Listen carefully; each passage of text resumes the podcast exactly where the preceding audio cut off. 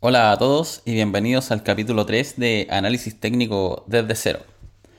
El capítulo de hoy tiene por nombre Líneas de tendencia y básicamente la línea de tendencia es una herramienta básica en el análisis técnico y una de las más valiosas e importantes porque es básicamente una línea ascendente que va uniendo los mínimos sucesivos en caso de ser alcista o los mínimos descendientes en caso de ser una tendencia bajista. ¿Ya? La línea de tendencia se dibuja, como explicamos en el punto anterior, y generalmente se deben ir probando varias opciones dependiendo de las zonas en las que reacciona el precio, al igual que cualquier otro dibujo que nosotros agreguemos en nuestro gráfico al momento de analizar. ¿ya? No existe una línea de tendencia eh, de primera instancia. Por ejemplo, yo trazo una línea e inmediatamente es una línea válida porque tenemos que ir probando distintas zonas en las que el precio reacciona. Pero la primera señal para trazar una línea de tendencia es que efectivamente se aprecie una tendencia mediante los mínimos ascendentes o mínimos descendentes. Y algunos operadores operan que eh, se genere una ruptura del primer pic y otros esperan que el precio llegue hasta el 50% del impulso, por ejemplo. Eh, tracemos así como ejemplo burdo, ejemplo algo más rápido. Imaginemos una línea de tendencia en este punto hacia allá. A simple vista nosotros podemos ir viendo que se, van generando mínimos ascendentes, como el de acá, el de acá y así sucesivamente, y tenemos un pic.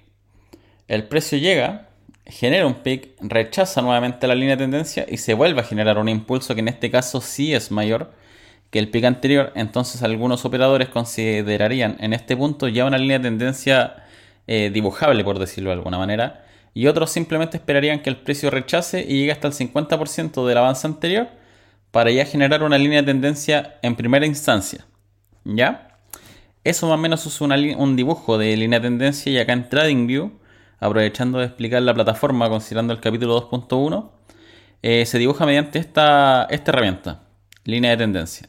Obviamente tienen muchas más herramientas, pero la básica es la línea de tendencia que es prácticamente una línea que se traza y que se le puede ajustar el grosor, se puede hacer más angosta, más gruesa y obviamente cambiar los colores lo normal es que se utilicen verde-rojo como para representación rápida mediante colores, pero obviamente eso es a criterio de cada uno y comodidad personal. Yo muchas veces las dejo de un color puntual todas y con la práctica se va ya distinguiendo rápidamente dónde hay una línea de tendencia y dónde no. ¿Ya? Y una vez que ya esté ese concepto interiorizado, ya podemos entrar en unas pequeñas diferencias que hay entre una línea de tendencia orientativa y una línea de tendencia válida. ¿Ya? lo comentado anteriormente, cumpliría un rol de línea de tendencia eh, válida. ¿En qué sentido? Una tendencia válida, o partamos por la orientativa, la orientativa es una línea de tendencia en cual tiene dos zonas de contactos. Imaginemos que esta zona de acá, o el desarrollo de ese precio no existe, que solamente tenemos este pico hasta este, hasta este punto. Una línea de tendencia válida o orientativa sería la que inicia en este punto tenemos una zona de rechazo, pero tenemos solamente dos zonas de contacto, sin contar esta porque es demasiado próxima a esta. Tenemos dos zonas de rechazo en la que se me genera un movimiento al alza en este caso. Y a medida de que van avanzando estas sesiones, se genera un tercer contacto en la línea de tendencia que nosotros dibujamos.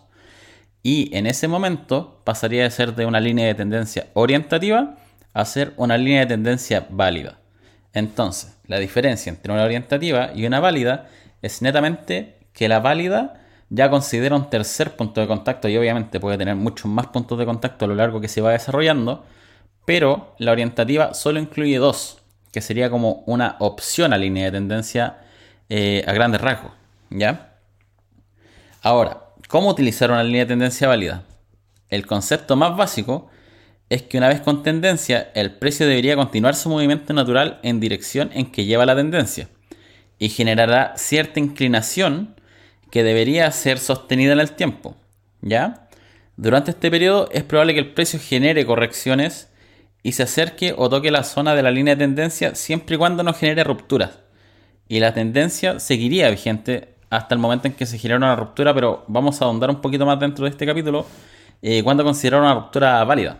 Pero básicamente lo que describe es que la tendencia o el precio debería continuar en este movimiento en esa dirección y base, en base a una inclinación que se va dando con la línea de tendencia hasta que el precio genere una ruptura y ya podría hablar de que la tendencia ya no es válida, complementando con los capítulos anteriores.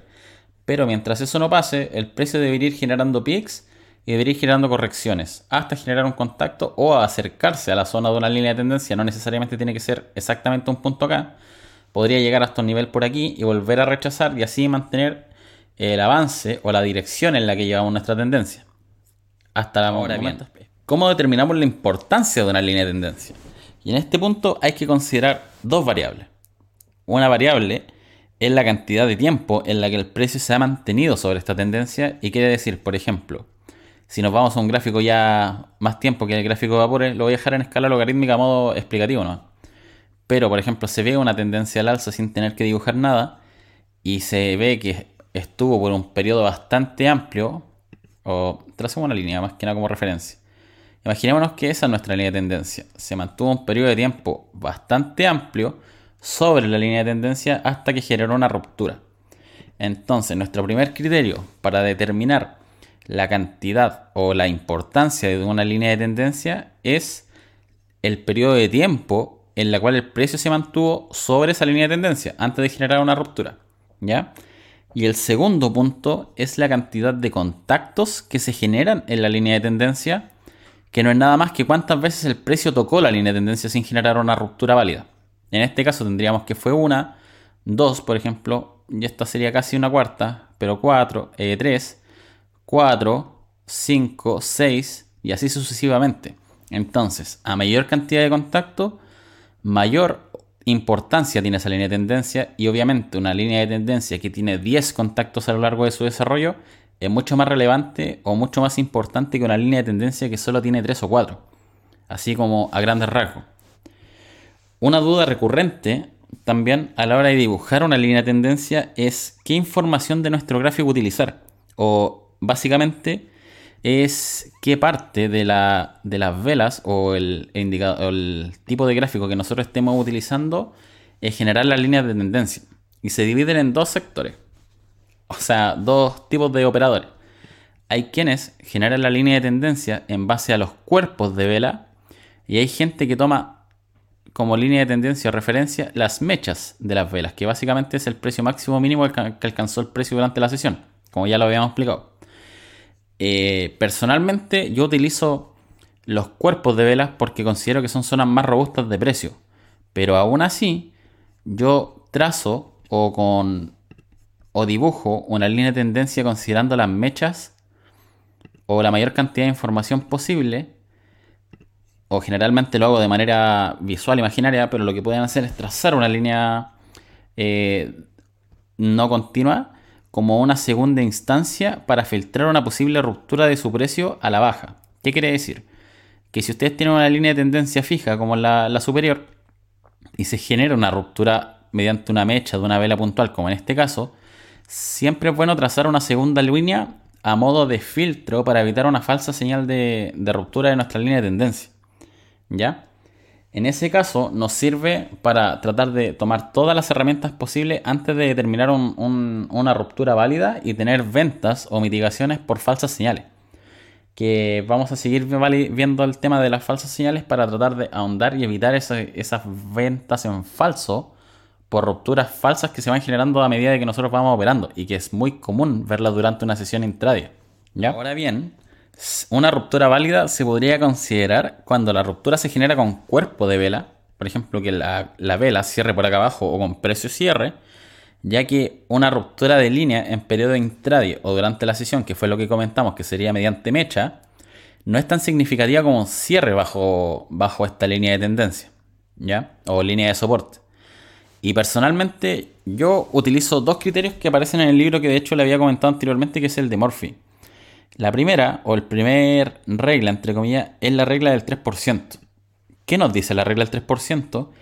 Es que una ruptura se puede considerar válida una vez que el precio o el rango en el que nosotros perdemos nuestra línea de tendencia se genere con un margen de 3%. Por ejemplo, en este caso sería por ahí. Que se genere una ruptura y el precio en una vela idealmente rápida confirme que ya llegó hasta un nivel de 3% bajo la línea de ruptura. Obviamente ese porcentaje es eh, adaptativo o se adapta en base a la temporalidad que estemos trabajando. Si estamos operando corto plazo, lo ideal sería acotar ese margen hasta un 1 o 2%, que sería como zona de stop loss, o una zona donde ya podríamos considerar una ruptura válida. Y obviamente con precio cierre, no con una mecha intradia, porque podría recuperar el precio durante la sesión y se invalidaría cualquier tipo de ruptura. ¿Ya? El segundo criterio es por regla de los dos días o dos sesiones. ¿Qué significa? Como su nombre lo dice, significa que un precio, imaginemos que este precio rompió hacia abajo y se generó una ruptura con precio cierre. Si el precio cumple una segunda sesión diaria bajo en la línea de soporte o en la línea de tendencia, eso se considera una ruptura válida por regla de los dos días.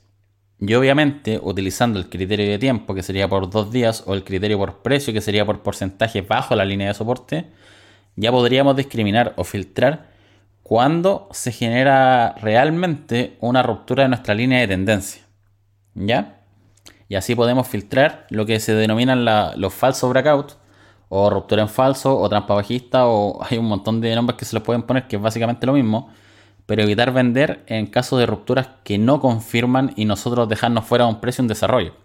Por ejemplo, imagínense que esta línea de tendencia estaba trazada hasta acá. ¿Ya? nuestra línea entre este punto este punto y nosotros todavía, obviamente este desarrollo todavía no lo teníamos, como un caso hipotético. Entonces, nosotros tenemos una ruptura con cierre, ¿cierto? Primer criterio, porcentaje redujo solamente un 1,4% respecto a nuestro punto de referencia por línea de tendencia, ni tampoco cumple criterio de tiempo porque la segunda sesión recuperó fuertemente la línea de tendencia y no cumplió la regla de los dos días. Entonces, si nosotros hubiésemos vendido bajo, bajo el criterio de que rompió la línea y nosotros salimos, nos hubiésemos quedado prácticamente fuera de un alza más o menos importante, que sería prácticamente un 17% solamente por una falsa ruptura. Entonces, por eso es, bastante, bien importante aplicar esos tipos de filtro para evitar justamente las ventas en falso. ¿Ya? ahora que ya, ya tenemos eh, más o menos interiorizado el tema de la falsa ruptura o confirmaciones de ruptura, tenemos que considerar posibles confirmaciones de dicha ruptura, pero no en base a un breakout o, que ya me confirmó por la regla de los dos días, sino que por tema de patrones. ¿Y cuando tenemos eh, estas confirmaciones? Generalmente, cuando tenemos una ruptura de tendencia, se genera un movimiento en retroceso o una falsa recuperación que comúnmente terminan un rechazo en la misma dirección inversa a la línea penetrada. No sé si me estoy. si es un poquito más o menos complicado, ¿ya? Pero básicamente, ¿qué dice? Que vamos a ver en el Chile. Oh, no, ya sé cómo lo vamos a hacer. Vamos a buscar Falabella. Nosotros, por ejemplo, tenemos aquí una tendencia bajista. Obviamente, ignorando el desarrollo posterior y asumiendo de que este desarrollo no, no existe. Pero analizando este movimiento, nosotros tenemos una confirmación de ruptura por porcentaje y obviamente por sesiones sobre la línea que nosotros teníamos como tendencia bajista, se convierte en una tendencia alcista y si se fijan, se genera una falsa recuperación de tendencia que sería del tramo de acá hasta acá, donde el precio vuelve a ser bajista, pero se produce un efecto importante e interesante. ¿Qué pasa? que el precio vuelve a la zona de anterior donde se encontraba su línea de tendencia bajista, llega a exactamente o una zona muy cercana en la cual sigue trazándose hacia abajo y el precio rechaza en la dirección inversa. ¿Ya? Este punto, el que se aparece en esta zona, o ese desarrollo entre esa zona y esa zona que sería prácticamente una ruptura, un retroceso y un rebote en la misma línea que llevaba antes como tendencia, se llama throwback. ¿ya? O throwback, si lo quieren pronunciar bien en inglés. Pero es básicamente eso. Tenemos una línea de tendencia penetrada, se genera un impulso, el precio generalmente reacciona en una zona de resistencia anterior, considerando lo que habíamos comentado anteriormente, rechaza a la baja, en este caso porque la tendencia era bajista, llega al mismo punto donde mantenía su línea de tendencia bajista y vuelve a rechazar en la dirección inversa rompiendo su resistencia y generando un impulso al alza. Ese movimiento que se llama throwback se considera un movimiento confirmatorio de cambio de tendencia. Y no solamente aplica en tendencia alcista, en tendencia bajista, eh, tiene un, desarrollo bastante similar. Y, por ejemplo, a ver.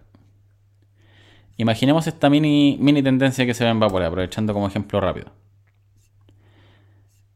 Lleva una tendencia alcista. De hecho, vamos a ocupar la misma que estamos viendo.